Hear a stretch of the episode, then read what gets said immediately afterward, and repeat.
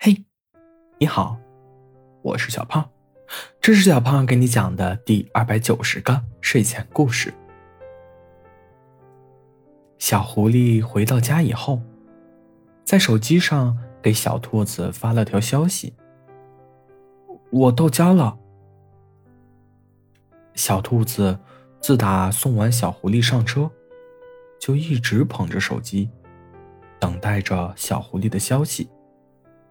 手机屏幕亮着，停留在手机上与小狐狸的聊天界面，唯恐因粗心而错过。手机震动的时候，小兔子还在回想与小狐狸在一起的这两天。看到消息，小兔子输入：“好的，有空再来玩啊。”想了想。这样会不会太主动明显了呀？好像显得我饥渴一样哎。于是，小兔子删掉了后面那句话。等了好久，小狐狸都没有再回消息，便抱着手机睡着了。小狐狸回到家，收拾好东西，便打算去超市买点小零食。在走到饮料区时，小狐狸的目光下意识去找甜品小零食区。当目光落在甜食区的时候，小狐狸才想起自己是从来不碰甜食的。只是，小兔子很喜欢吃甜食呀。看着手里手推车里堆满的小蛋糕、水果糖。小狐狸脑海里又浮现出了小兔子的笑容。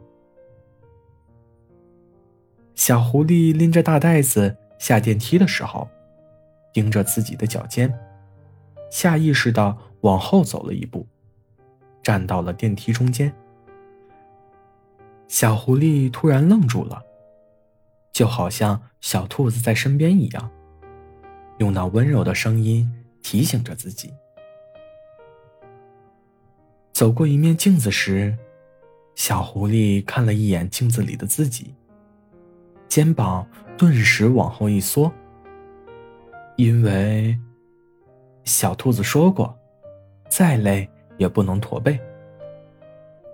小狐狸无奈的笑了笑。这才刚回来多久，干什么都能联想到小兔子，这以后还得了啊？这边的小兔子也不好受，睡着了，做梦都不安生。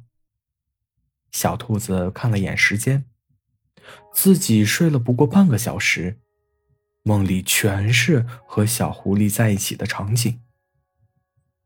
甩了甩脑袋，小兔子点开手机，还是没收到小狐狸的信息。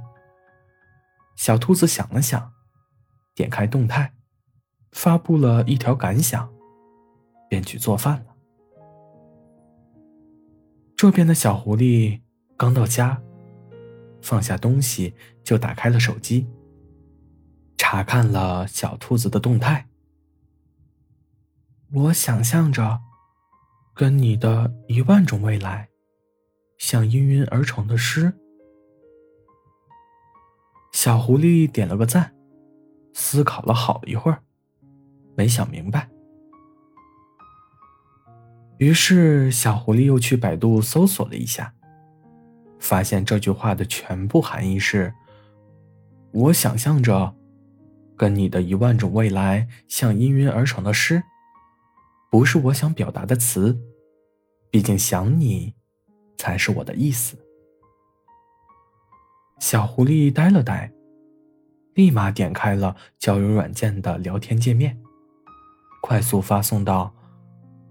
我想你了，很想，很想。小兔子早在小狐狸点赞的时候就已等着，看到小狐狸发来消息，心跳便不可控制的加速。